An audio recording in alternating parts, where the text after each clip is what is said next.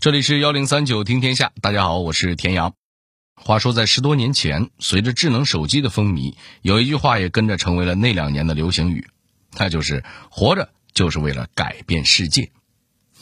这话当年在各色书刊、报纸、网络媒体上热度都很高。然而，您可能不知道，在一百多年前，也有一个学子在迈入清华大学校门时说过类似的话。他说：“人活在世上，就是为了改良世界的。”此后数十年，这位清华学子一直以此为志向，不断奋斗，甚至以经济学家的身份打入了国民党的高层。他到底是谁呢？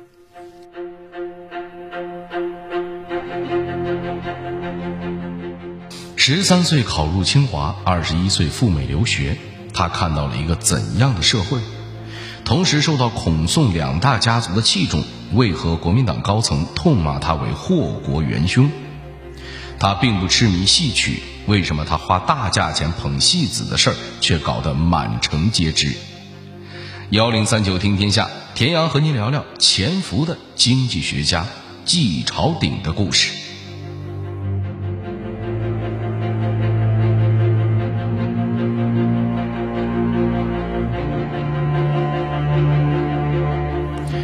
一九零三年，咱们今天故事的主角季朝鼎。出生于山西省汾阳县的一个村庄中，跟那个年代绝大多数农村老百姓不一样，季朝鼎接受到了非常好的教育。究其原因，是因为季朝鼎的父亲不是一般人，老爷子是清末秀才，还曾经赴日留学。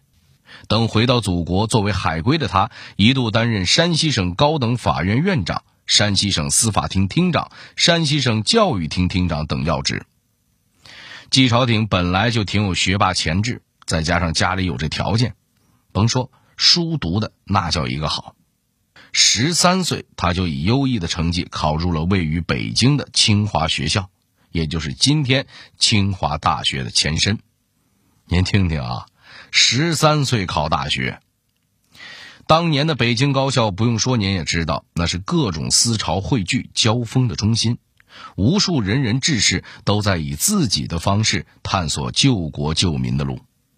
季朝鼎在那儿很快就受到了新文化运动以及资产阶级改良主义思想影响。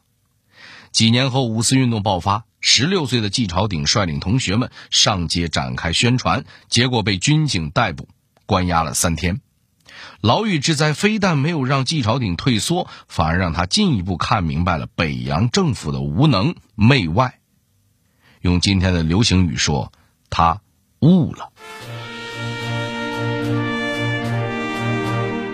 当年夏天，他就和同学们把原本的暑期社团改名叫维真学会，明确提出了政治救国和真理所在及屈服之两条口号，开始为改良世界做努力。一九二四年的时候，他还亲自前往北京大学向李大钊求教。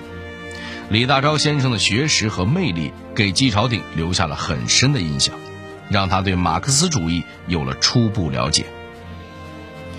当年秋天，季朝鼎前往美国芝加哥大学攻读历史，入学第二年就发生了咱们前面节目提到的五卅惨案。英帝国主义巡捕向无辜群众开枪的事儿传到美国，险些没把季朝鼎的肺给气炸了。他立刻和芝加哥的华侨们联系起来，成立了护案后援会，在美国四处宣传演讲，不为别的，就是要揭露帝国主义列强侵略中国的累累罪行，介绍广大中国人民的反帝爱国斗争。两年后，季朝鼎跑去欧洲开了个会，开着开着就加入了中国共产党。这是怎么回事呢？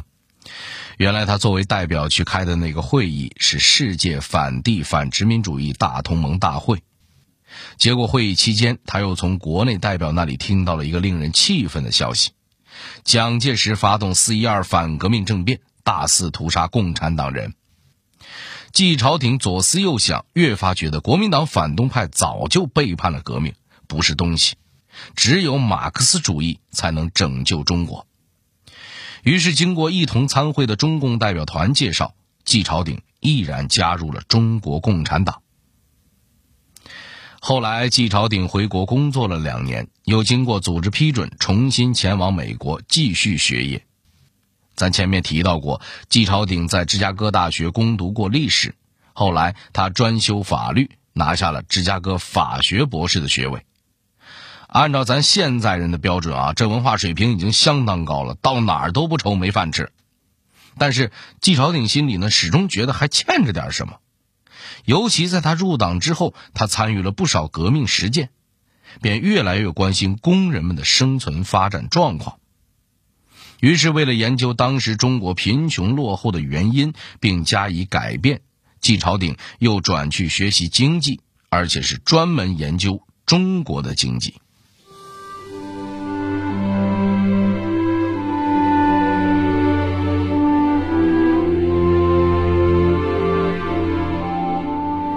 当时中国国力衰微，留学生们在选择研究方向时，更愿意研究外国的问题。反其道而行之的季朝鼎会遇见怎样的困难呢？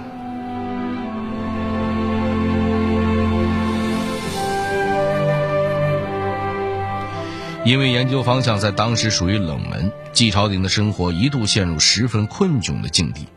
有段时间，他们一家人只能靠他的老婆海丽工作，才能维持生计。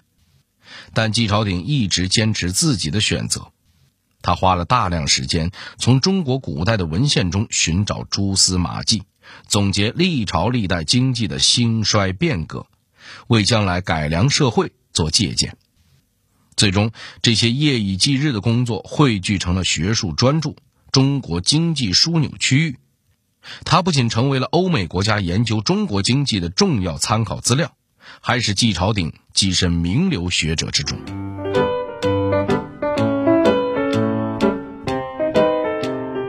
此后，季朝鼎被邀请到美国各大学讲学，并结识了一批美国财政部的经济学家，双方关系处得不错。接触时间久了，美国经济学家们惊讶地发现，这个叫季朝鼎的年轻中国人对中国形势的发展总能做出非常有预见性的分析判断，而且这种超人的预见能力甚至不仅仅局限于经济方面，神人啊！于是，美国专家们纷纷将季朝鼎的意见作为自己制定对华政策的依据。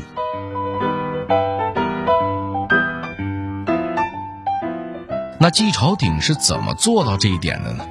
说穿了也简单，其实他来美国之后和党中央一直没断了联系，他有意识的与美国政府接触，就是受到党组织的派遣。至于他对中国问题的预测和意见，很多都是延安方面发给他的，那能不准吗？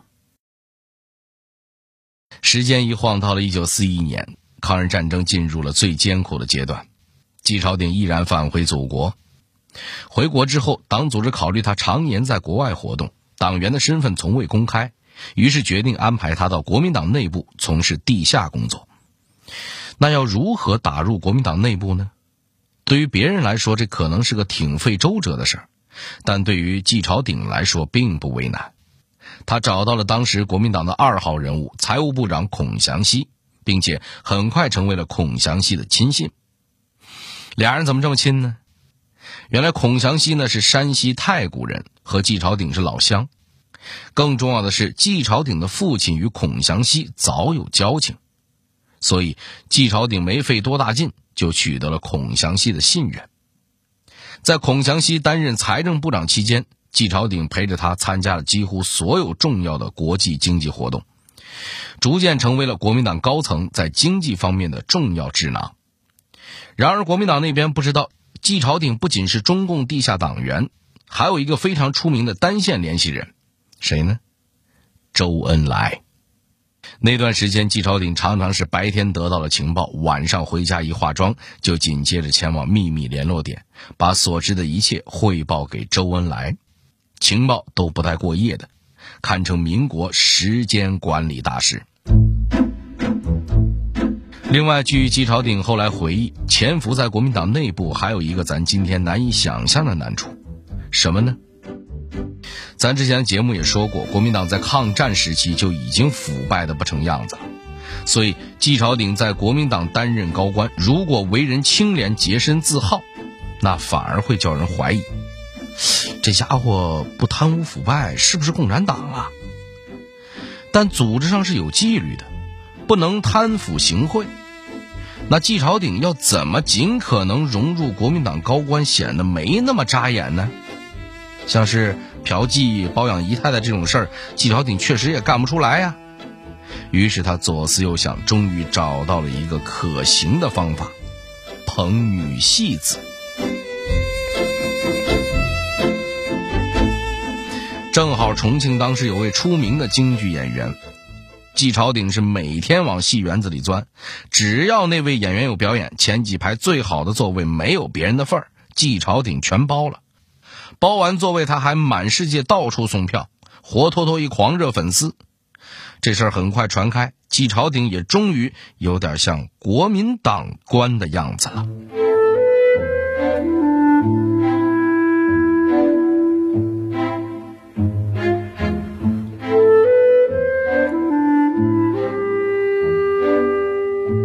经过艰苦抗战，一九四五年，中国人民迎来了日本投降的喜讯。此后，季朝鼎又将迎来什么新的任务呢？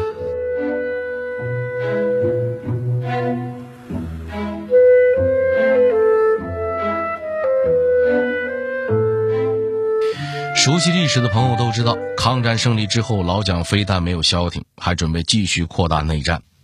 在此情形下，中共驻南京代表团返回延安。临别前，周恩来特地通过邓颖超给季朝鼎留了一封信，信中说：“自己时局严重，国运亦艰，尤需兄大展才能之时，深望能做更多贡献。吾辈既有志，更宜具远大眼光。”遵照指示，季朝鼎继续留在国民党内部工作。然而，随着解放战争一步步推进。到处刷业绩的国民党特务也把怀疑的目光投到了季朝鼎身上。一天凌晨两点多，季朝鼎住所的电话突然响了起来，一接电话是孔祥熙，这家伙不由分说叫季朝鼎立即去见他。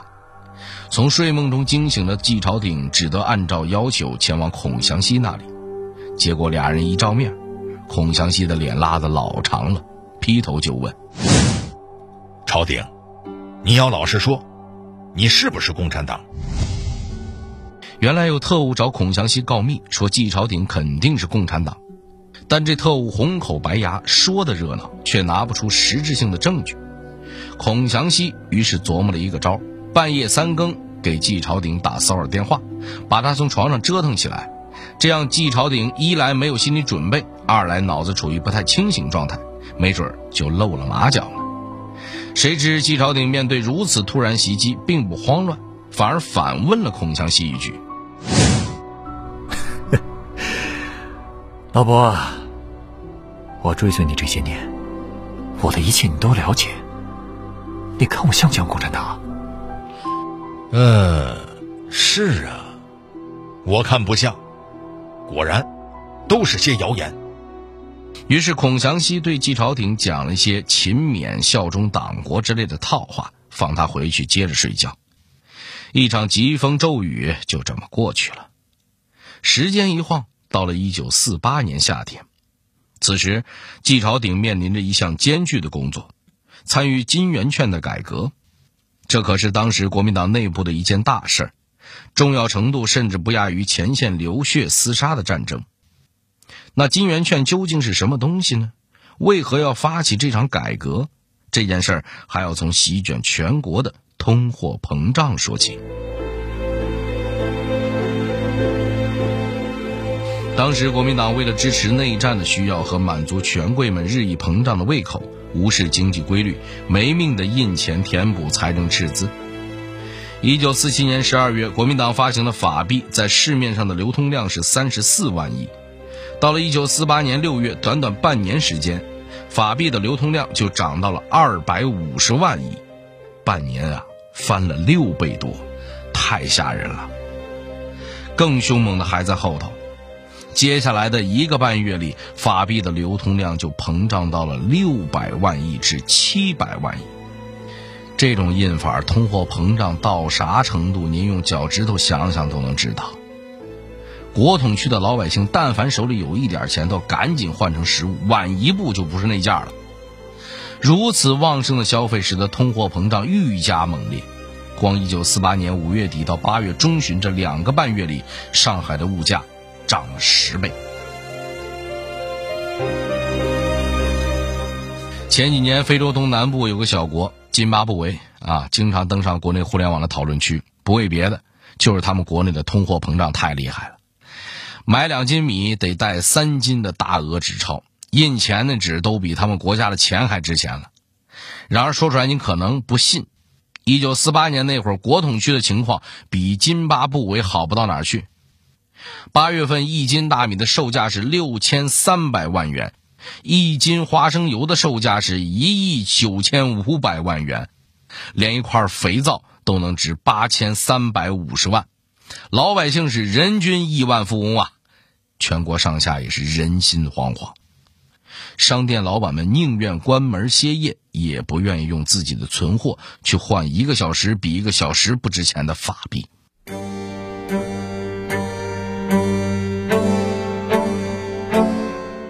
在此情形下，国民党内部难得达成一致意见，必须实行货币改革，于是便有了季朝鼎参与其中的金圆券改革。那这场国民党的经济自救能成功吗？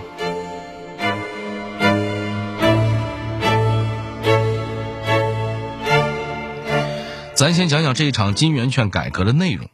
简单点说，就是国民党发行一种名为金圆券的新货币单位，替换掉已经完全没有信誉可言的法币。因为通货膨胀的形势相当严峻，这场改革的推进程度也是空前的快。一九四八年八月十九日，国民党召开中央政治会议，讨论货币改革政策。当天晚上，蒋介石就以总统名义发布财政经济紧急令。公布金圆券发行法，规定金圆券一元折法币三百万元，东北流通券三十万元。如果说到此，这改革方案还算有点谱，那后面的内容就让人大跌眼镜了。金圆券发行法规定，私人禁止持有黄金、白银、外汇。反私人持有者，限于九月三十号前收兑成金圆券，违者直接没收。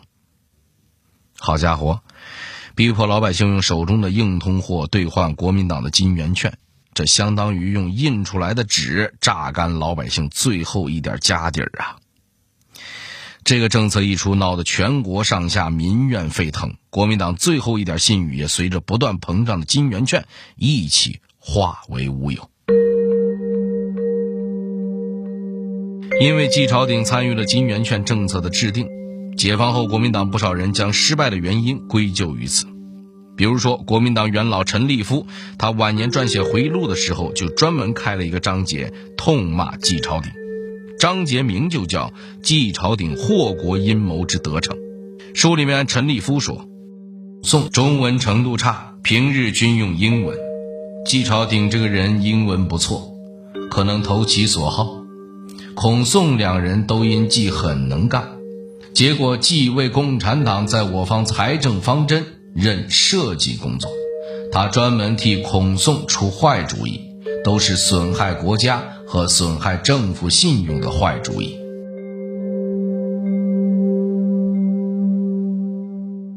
那国民党信用垮台，真是因为季朝鼎出坏主意导致的吗？其实这不过是国民党高层为了掩饰自己腐败堕落的甩锅行为罢了。相信听过前面的讲述，您也发现金圆券改革最让老百姓不满的地方是禁止私人持有黄金、白银、外汇。然而，在呈报给蒋介石的方案中，本来是有新币自由兑换黄金的提议的。但是否决这项提议的不是别人，正是老蒋自己。说白了，国民党高层到了那时候，仍然惦记着老百姓手里仅剩的那点资产，而且通货膨胀之所以一步步发展到一九四八年那个地步，国民党高层可以说没一个无辜的。抗战胜利之后，国民党接收日本占领区，稍有权力的政客军阀无一不靠这个是大发横财。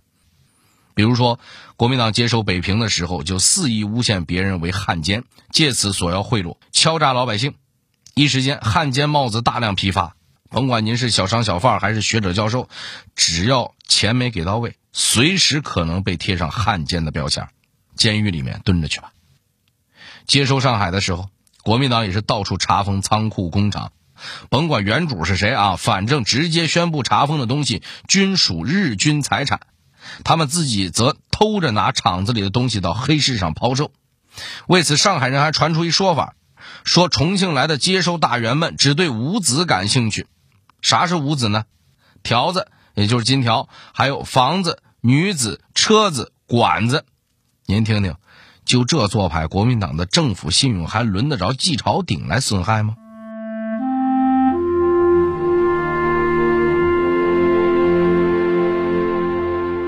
解放以后，季朝鼎担任过中国国际贸易促进会副主席、中国人民银行副董事长等一系列职务。为这个新生的国家拟定了许多具有战略意义的规划和措施。此外，他还是咱们国家与西方交往最多的高级领导人之一，为增进中华人民共和国和世界人民友好往来做出了贡献。这位传奇经济学家用一生践行了自己入清华时放出的豪言：“人活在世上，就是为了改良世界的。”他见到了自己双手改良过的新世界。对于一位为理想奋斗终生的共产党员来说，还有什么比这更幸福的呢？